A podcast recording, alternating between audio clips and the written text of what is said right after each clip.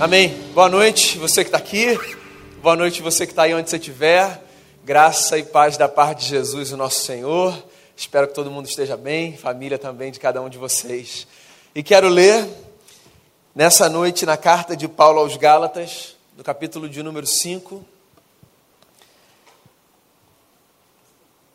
do versículo de número 13 ao versículo de número 15. Um trecho curtinho de uma carta pequena, mas muito interessante, que é a carta que Paulo escreve para a comunidade da Galácia, Gálatas 5, 13 a 15. Diz assim o texto, olha só. Irmãos, vocês foram chamados para a liberdade, mas não usem a liberdade para dar ocasião à vontade da carne. Ao contrário, Sirvam uns aos outros mediante o amor. Toda lei se resume num só mandamento: ame o seu próximo como a si mesmo. Mas se vocês se mordem e se devoram uns aos outros, cuidado para não se destruírem mutuamente. Palavras do apóstolo Paulo, nosso irmão na fé, como disse a você, a uma pequena comunidade que se reunia na cidade da Galácia, uma região de uma província do Império Romano. Esse trecho da carta de Paulo aos Gálatas é interessante, toda a carta é interessante, mas esse trecho em especial é muito interessante porque ele toca num ponto que é um ponto que nos é caro a todos, pelo menos assim eu suponho. Acho que você vai concordar comigo se eu disser que não existe ninguém que não preze a liberdade como um valor inestimável.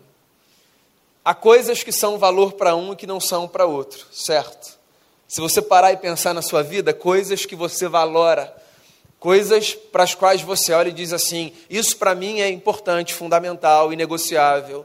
É possível que você divirja das pessoas que estão perto de você em alguns elementos. Mas eu tenho a sensação de que existem outros elementos que são um solo comum sobre o qual todos caminhamos. E dentre esses elementos que nos servem como solo comum, um pilar que nos é comum a todos é o pilar da liberdade. Eu me lembro, por exemplo, de Coração Valente. Quem não vai se lembrar desse filme, né? Década de 90, eu acho.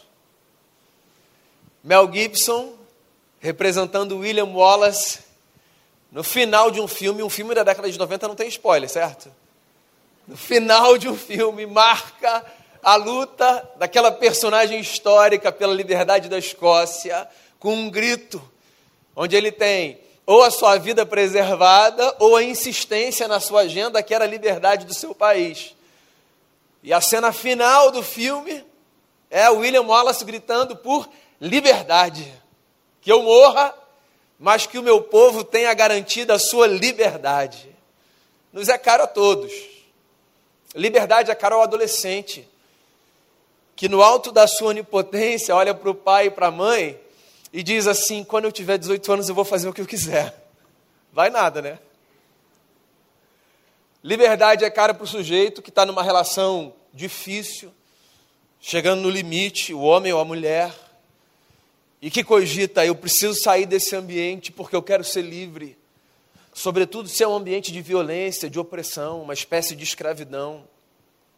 Liberdade é o grito do funcionário que não aguenta mais um ambiente opressor, escravizador, e que diz para si mesmo: eu preciso sair, arrumar outro trabalho, eu quero liberdade. Liberdade é também o anseio do trabalhador que, tendo lutado um ano, chega no seu primeiro dia de férias dizendo: graças a Deus, livre, momentaneamente livre. Enfim, o Evangelho também tem a sua pitada de sabedoria quando o assunto em questão é liberdade. E eu acho, irmãos e irmãs, que não apenas porque esse tema é um tema que nos é comum a todos, como eu mencionei ainda há pouco, mas também porque essa é uma das pautas mais levantadas nos nossos dias. Falar sobre liberdade é fundamental, fundamental. Eu imagino que você saiba que no nosso tempo pessoas têm lutado, de fato, literalmente, fisicamente, em nome de uma defesa de liberdade. Qualquer que seja o lado de um espectro onde as pessoas se encontrem, pessoas entram em conflito físico querendo defender uma suposta liberdade que acham que está em risco. Então você vê pessoas saindo por aí dizendo: Eu faço isso porque eu preciso garantir a nossa liberdade. E outras pessoas com uma pauta oposta àquela, querendo puxar para um outro lado, dizendo exatamente a mesma coisa. Eu estou seguindo nessa direção porque eu preciso garantir a nossa liberdade. Afinal, do que, que a gente fala quando a gente fala de liberdade? O que, que a gente está reivindicando? Essa bandeira que a gente levanta como um valor inestimável pela qual alguns dão a sua vida, ela representa o quê? Você vai encontrar conceitos distintos de liberdade na filosofia, na psicologia, na sociologia, na antropologia e na teologia também. E a mim, particularmente, me é muito preciosa e muito cara a visão que o Evangelho de Jesus nos apresenta de liberdade. Sobretudo como um elemento balizador para um tempo como o nosso. Sabe por quê? E vou dizer a você. Eu não sei se você vai concordar comigo, você não precisa, é livre para isso. Mas eu tenho a sensação de que hoje, quando se fala de liberdade, se fala de uma espécie de reivindicação, de uma certa autonomia para se fazer o que se desejar, a despeito do que for. Então eu tenho essa sensação de que hoje, quando pessoas dizem assim, eu preciso ser livre, muitas vezes o que elas estão dizendo é, eu quero viver uma vida onde ninguém me diga absolutamente nada e eu tenho o direito de seguir para o lado que eu quiser, fazer as coisas a partir da minha consciência, da forma que eu quiser, sem que ninguém me diga que eu estou errado, ou que há limites, ou que há freios, ou que alguma coisa não pode ser feita. Se eu tivesse de sintetizar esse pensamento numa frase, eu diria a você que a minha sensação é que liberdade hoje para muita gente é viver uma espécie de experiência de gozo interminável, sabe? Essa satisfação que não se acaba. E eu acho isso muito problemático. Muito problemático. Porque por mais que a satisfação, o gozo, a alegria sejam experiências fundamentais à vida, Ninguém dá conta de viver uma satisfação constante interminável, uma alegria constante interminável, um gozo constante interminável e sobreviver. Ninguém dá conta.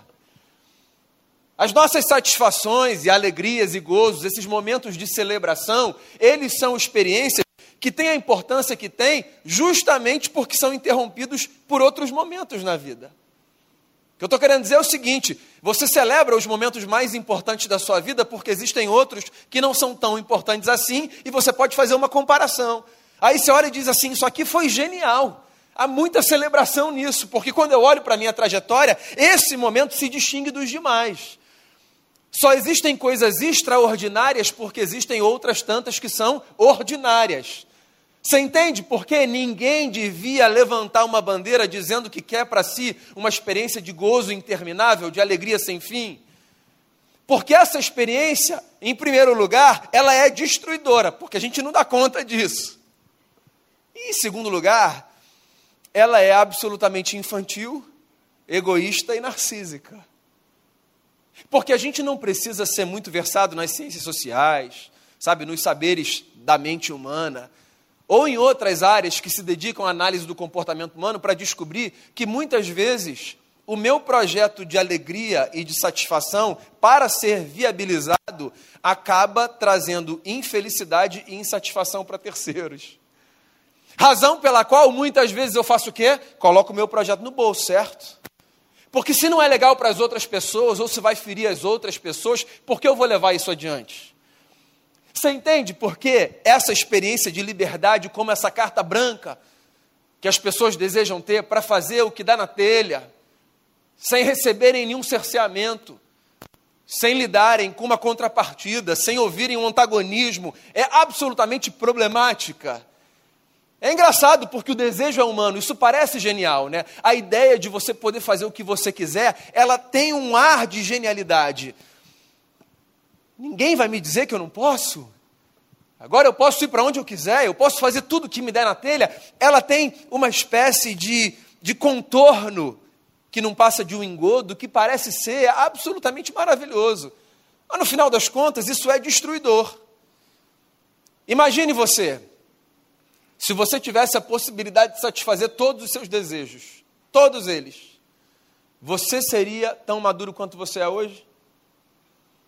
Você teria aspectos do seu caráter fortalecidos como você tem hoje? Será que você teria aprendido lições que você aprendeu justamente por causa das negativas, das portas fechadas, dos desafios, das lutas? Veja bem, a minha fala aqui não é uma espécie de celebração das derrotas, não. É só uma lembrança de que nessa jornada chamada vida nós crescemos e aprendemos também com as nossas derrotas. De vez em quando eu cito aqui uma música antiga do pastor Josué Rodrigues, pastor na igreja presteriana Betânia, lá em Niterói, que diz assim: Portas que se fecham são iguais às que se abrem quando abertas ou fechadas por Deus. Eu acho essa frase muito bonita e muito pedagógica, porque ela nos faz lembrar o fato de que nesse mundo sustentado por Deus, nós aprendemos muito também quando nós lidamos com portas que estão fechadas, que nós gostaríamos que estivessem abertas para que nós passássemos por elas, mas que, ora, pelas circunstâncias da vida, às vezes não estão. E a gente vai lá, a gente bate, a gente ora, e a gente pede, a gente deseja, mas nada acontece. Então eu dou graças a Deus pelo fato de que nem todos os meus desejos são atendidos. E de que nem tudo aquilo que eu sonho, para mim, na legitimidade de um sonho, entende? Que eu cogito ser bom. Eu não estou falando apenas dos desejos escusos, sabe? Dessas coisas sombrias da nossa alma. Não. Eu estou falando, inclusive, das coisas boas que a gente deseja, mas que não acontecem. Que bom que muitas delas não acontecem. Porque se tudo o que a gente quisesse que acontecesse, acontecesse, nós seríamos, pode acreditar, sem nenhum desejo de ofender, tá? As pessoas mais insuportáveis da face da terra insuportáveis, mimadas, sem saber lidar com o contraditório. Então, liberdade para o Evangelho de Jesus não é essa experiência de uma alegria irrefreável, de um gozo sem fim. Liberdade também não é essa experiência de carta branca que te é dada, uma espécie de concessão amoral. Sabe, o sujeito livre é o sujeito que pode fazer qualquer coisa sem que aquilo que ele deseja fazer passe por uma espécie de crivo da sua consciência. Olha só, eu já estou apontando um caminho aqui. Para a gente viver bem, no uso da nossa liberdade, a gente precisa saber usar a nossa consciência. A gente precisa saber fazer isso. Sempre que eu falo sobre esse assunto aqui, eu me lembro de uma história das mais antigas dessa biblioteca que a gente chama de Bíblia Sagrada, que é a história do Caim e do Abel, aqueles dois irmãos da primeira família humana, né, segundo o texto do Gênesis, em que um mata o outro. Antes de assassinar o seu irmão, Caim ouve de Deus um recado interessantíssimo. Deus diz assim: Caim, cuidado com o seu desejo, porque o seu desejo, aquele no caso, será contra você. A você cumpre dominá-lo. O que isso significa? Isso significa que o bom uso da liberdade é aquele que faz com que nós auditemos a nossa consciência e perguntemos a nós mesmos uma pergunta simples, mas que pode fazer toda a diferença. Esse negócio que eu desejo é para o bem ou para o mal? Faz essa pergunta, cara. No uso da sua liberdade, faz essa pergunta. Ela é simples, objetiva. Nem sempre a resposta vai ser fácil, mas a pergunta é importante. Isso que eu desejo para mim é para o bem ou para o mal? Porque eu imagino que você saiba que dentro de você, em relação a você, não existem apenas desejos construtivos. Há desejos destrutivos também, né? É, meu amigo. Você acha que você é bonitinho demais, né? Todo mundo tem em si desejos que são para o bem ou para o mal. A psicanálise vai chamar essa dualidade de pulsão de vida e pulsão de morte, por exemplo. Existe dentro de nós essa ambivalência. Então, às vezes, nós lidamos com pensamentos que são autodestrutivos. Às vezes, nós nos empurramos para esse lugar e de maneiras distintas. Às vezes a gente sai desse lugar sozinho, às vezes a gente precisa de ajuda. Fato é que a gente lida com esse monstro. Tem um bispo escocês lá da cidade de Edimburgo, chamado Richard Holloway, que escreveu um livro interessantíssimo chamado Entre o Monstro e o Santo. E a tese dele é exatamente essa, né? que nós, no curso da nossa existência, oscilamos entre a nossa versão monstro e a nossa versão santo. E está todo mundo aí, nessa luta, de um lado para o outro. Às vezes numa fração de segundos. Então faça uma boa audição dos seus desejos. Escute a si mesmo, a sua vontade. Pergunte se aquilo que se passa em você é bom para você.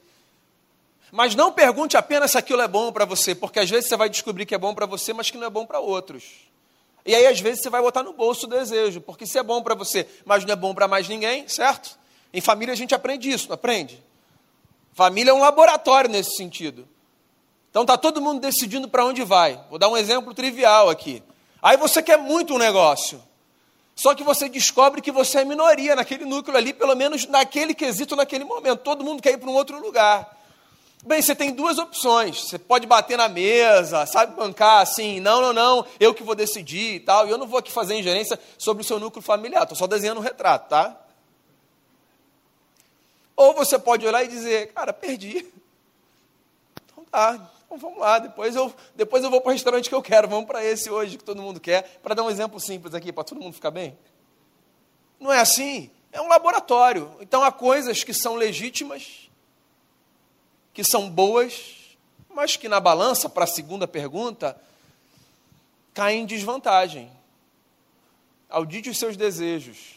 Por quê? Porque liberdade não é ter uma carta branca para fazer o que você quiser e para lidar com a vida de forma amoral. Veja bem, eu não estou dizendo nem imoral, estou dizendo amoral, ou seja, supressão da moral.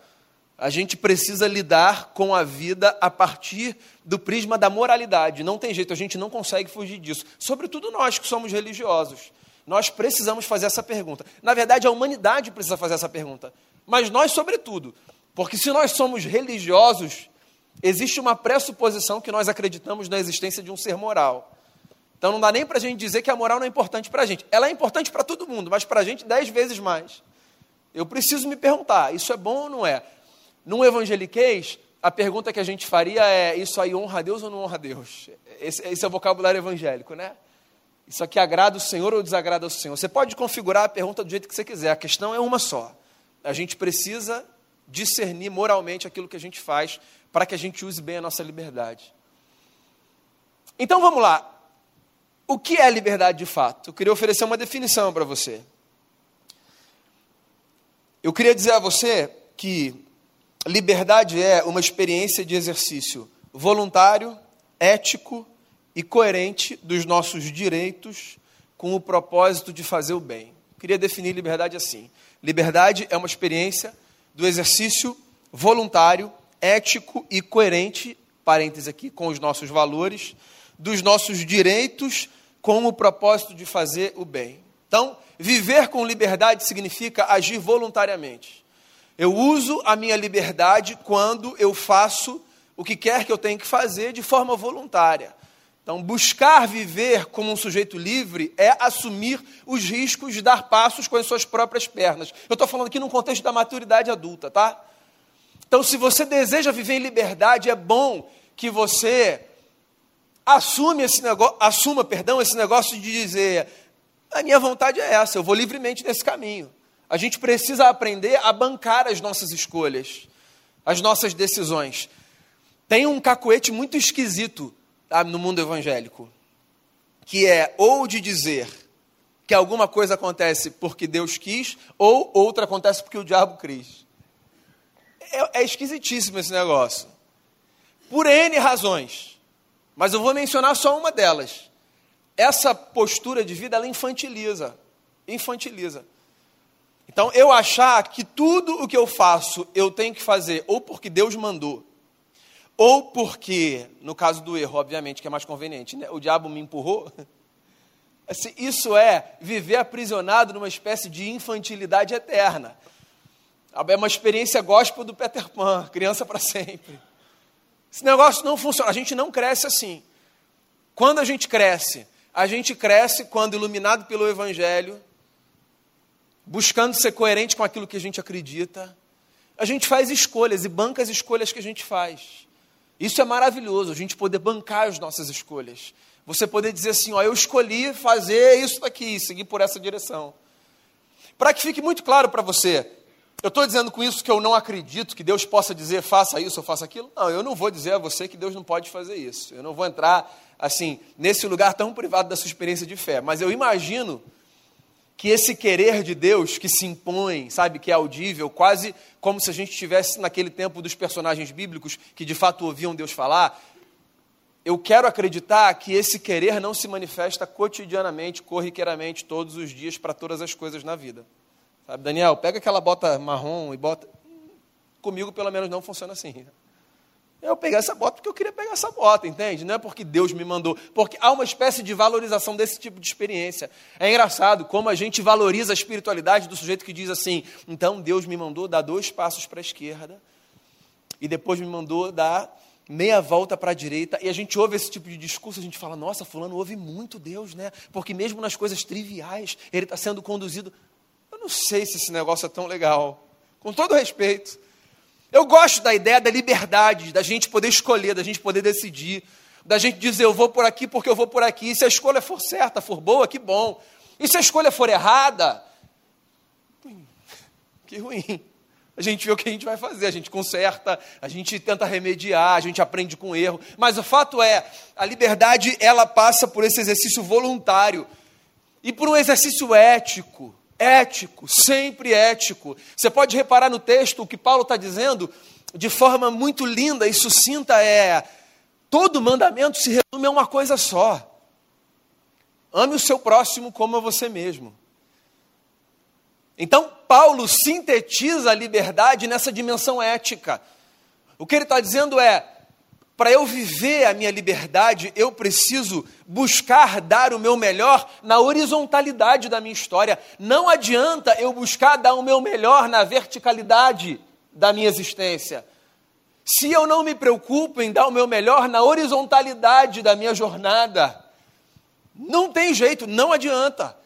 João, apóstolo, disse isso. Numa das cartas, ele disse assim: se você está dizendo que você ama a Deus, mas você não consegue amar o seu próximo, se a sua relação com as pessoas é toda turbulenta, que amor por Deus é esse? É uma outra forma de dizer assim: o amor por Deus se manifesta nas nossas relações humanas. Porque é muito fácil eu falar, Deus, eu te amo, e lidar com esse silêncio, ou não é? Eu chegar aqui e cantar uma canção de amor por Deus, ora, essa é a parte mais fácil da nossa vivência religiosa. A parte mais desafiadora da vivência religiosa é eu transformar esse amor sim, num comportamento ético que me faça crescer nas relações desafiadoras que a vida coloca diante de mim. Então, onde está o sujeito mais perto de Deus, se não naquele que mais se empenha para viver bem a sua vida com o seu próximo? Liberdade é esse exercício voluntário, ético e coerente porque obviamente eu preciso ser coerente com aquilo que eu acredito, minimamente coerente com aquilo que eu acredito. Veja bem, não é que eu preciso ser perfeito. Joga fora essa espiritualidade que diz que você precisa viver como um anjo. E não acredite em ninguém que venda esse negócio para você. Não acredite. Não acredite em ninguém que venda para você uma vida que tem cheiro de perfeição. Isso não é humano, isso não é verdadeiro, isso é plastificado. Não é verdade, tá?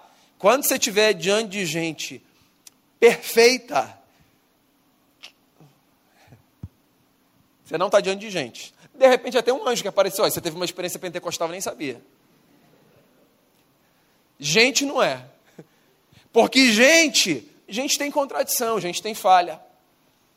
Então, gente é assim: eu tenho o Evangelho de Jesus, que me empurra para viver a minha liberdade da melhor forma que eu puder. Eu vou me empenhar para viver da melhor forma que eu puder, mesmo sabendo que nem sempre eu vou conseguir, mas eu vou me empenhar. Então eu não vou jogar a toalha dizendo, ah, quer saber? Não vou ser perfeito, então vou viver de qualquer maneira. Não. Mas não vou fingir que eu sou um camarada perfeito, que eu não sou. Então é uma espécie de corda bamba, porque a gente não deve nem cair para o lado do cinismo que faz a gente querer acreditar que existe a possibilidade da gente ser perfeito aqui, porque não existe essa possibilidade. Então fuja desse cinismo que não faz a gente crescer, mas fuja também desse pensamento libertino, que é do sujeito que transforma a liberdade em libertinagem, porque ele olha e diz assim: ah, deixa para lá. Comamos e bebamos porque amanhã nós morreremos. Sabe? Vou viver de qualquer jeito mesmo. Não. Acredite nessa utopia que é eu posso ser melhor todos os dias. Acredite nisso. Acredite que você pode ser melhor todos os dias. Acredite que você pode se esforçar mais, que você pode se empenhar mais, que você pode fazer diferente. Acredite nisso, na possibilidade de você amadurecer com seus erros, de você amadurecer olhando erros de terceiros, de você crescer buscando sabedoria. Viva a sua liberdade desse jeito, buscando exercer os seus direitos, mas sempre pensando no bem do seu próximo. Existe, inclusive, um trecho de uma fala de um rabino contemporâneo de Jesus, que era um rabino chamado Hillel, em que ele diz exatamente isso. Ele dizia assim, abre aspas, o que não queres para ti, não faças ao teu vizinho. Essa é toda a Torá. O resto, o resto são comentários. Como é que você resume a lei? A lei se resume a isso. O que você não quer para você, não faz para o seu vizinho. Esse é o coração da lei. O resto, o resto é comentário. Paulo termina o texto dizendo assim: cuidado para vocês não se devorarem uns aos outros. Cuidado para vocês não se matarem. O Gandhi, certa vez, comentando a lei de Italião, de Moisés, disse algo similar. Gandhi disse assim: olho por olho, e o mundo acabará cego. A escolha é nossa.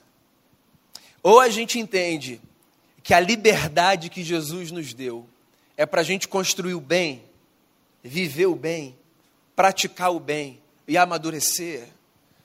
Ou a gente vai continuar levantando essa bandeira bem alto que está todo mundo levantando hoje, para financiar, na verdade, um desejo bem narcísico, sabe? De deixa eu fazer o que eu quiser, porque nesse mundo ninguém vai me parar. Só existe uma forma da gente crescer. Se a gente entender que por causa de Jesus, liberdade não é o direito da gente fazer qualquer coisa.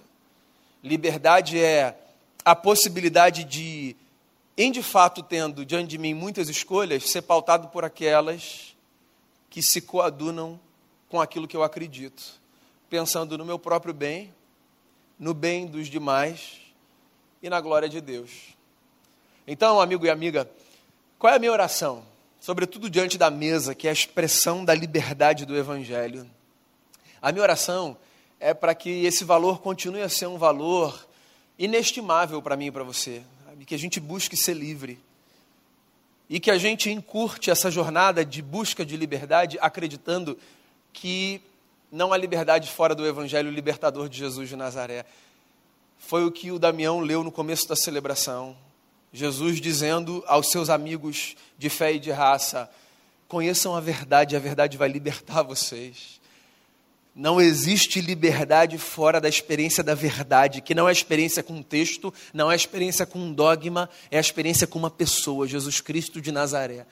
Então acredite, Jesus é a possibilidade de nós vivermos livres, livres, livres das prisões internas, das angústias, das amarras do pecado. Jesus é a possibilidade de nós nos vermos livres. Agora, no cultivo dessa liberdade, não saia por aí fazendo guerra com quem quer que seja, só para dizer que você celebra mais, porque ninguém pode te frear, A ou B, do que quer que seja. Não. Aprenda a viver a sua liberdade com maturidade, dando os seus passos voluntariamente, de forma ética e de forma coerente, pensando no bem comum, desejando honrar a Deus e ser cada vez mais parecido com Jesus de Nazaré, o nosso Senhor. Que o Evangelho de Jesus nos faça verdadeiramente livres e que a gente diga por aí que ninguém precisa mais viver preso a absolutamente nada, porque foi para a liberdade que Jesus nos libertou. Queria fazer uma oração, queria fechar esse momento chamando você à sua própria reflexão aí no seu lugar. Num tempo de tanta violência, sabe, de tanto ódio destilado, num tempo em que para eu ser livre eu preciso aprisionar você aos meus próprios ideais, eu preciso dizer a você como você tem que pensar, num tempo esquisitíssimo, em que para eu ser livre eu preciso colocar quem pensa diferente de mim numa espécie de cárcere existencial. Eu preciso negar a existência das pessoas, o direito delas de dizerem o que elas pensam, como elas desejam viver, num tempo em que liberdade significa para muita gente passar por cima do direito de terceiros de escolherem a sua própria fé, num tempo esquisitíssimo, eu queria que a gente orasse para que Deus, pelo Evangelho de Jesus, nos desse a graça de vivermos de liberdade de um outro jeito. Essa liberdade que só a força do amor de Jesus nos possibilita experimentar. Então, faça uma oração aí no seu lugar, faça a sua reflexão e já prepare o seu coração também para a mesa do Senhor, porque logo a seguir nós participaremos da ceia.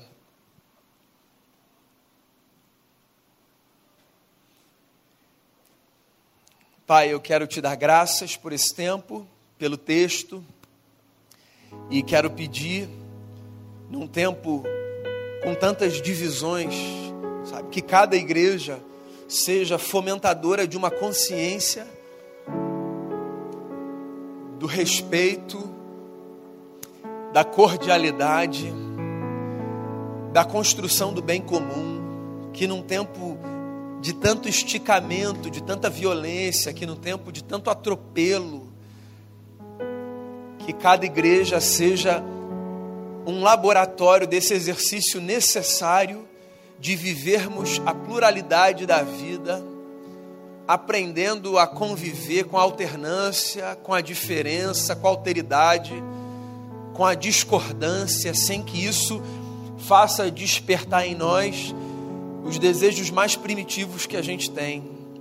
Então, que o Evangelho nos eduque tantas vezes quantas forem necessárias. Que o Evangelho nos, nos dê um, um banho de civilidade. Que o Evangelho, que o Evangelho nos faça aprender e reaprender a ser gente como gente deve ser. Que a experiência com Jesus seja para todos nós verdadeiramente libertadora. E que essa liberdade que o Evangelho traz seja tão subversiva que leve pessoas a, a descobrirem se no fundo não é disso que elas precisam. Por favor, eu oro por mim, por cada irmão e por cada irmã, sobretudo diante da mesa da qual a gente se aproxima, com a lembrança da nossa falibilidade, da nossa fragilidade e, sobretudo, com a lembrança da graça de Jesus, que o Senhor nos, nos ajude a vivermos a maturidade que o Evangelho tem para a gente. E que, no que depender da gente, nesse mundo doido, mal, é, haja núcleos de esperança, de amor e de graça, para que seja bom para todo mundo. Essa é a minha utopia, essa é a minha oração, esse é o meu desejo. Em nome, por amor de Jesus. Amém.